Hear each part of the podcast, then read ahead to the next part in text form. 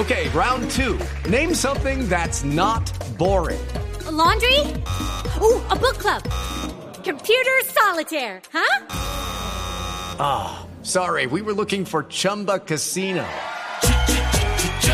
That's right. ChumbaCasino.com has over 100 casino style games. Join today and play for free for your chance to redeem some serious prizes.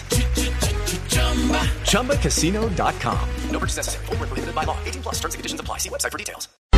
Con varias maniobras, Asimov había logrado hasta ahora evadir a la justicia colombiana. Había logrado, entre otras cosas, evitar que fuera extraditado a nuestro país. Este hombre que desde Taganga había liderado una red de varios hostales dedicados a la explotación sexual y a otro tipo de delitos, fue detenido de nuevo en las últimas horas en Lisboa, en un operativo de la policía en apoyo de Interpol y también de la Fiscalía General de Colombia.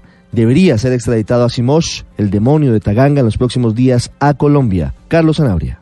Ricardo, buenos días. En Colombia, a este ciudadano israelí la justicia lo requiere por los delitos de homicidio agravado, concierto para delinquir, enriquecimiento ilícito, turismo sexual e inducción a la prostitución.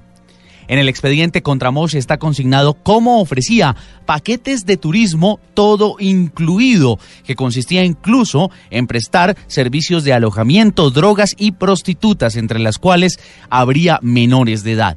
Aunque el exsoldado israelí ya lo tenían en el radar las autoridades colombianas desde su llegada al país en 2009, en noviembre de 2017 fue expulsado del país, pero solo en julio del 2018 se emitió una orden de captura y se le solicitó a la Interpol que emitiera circular roja para ubicarlo y devolverlo ante la justicia colombiana.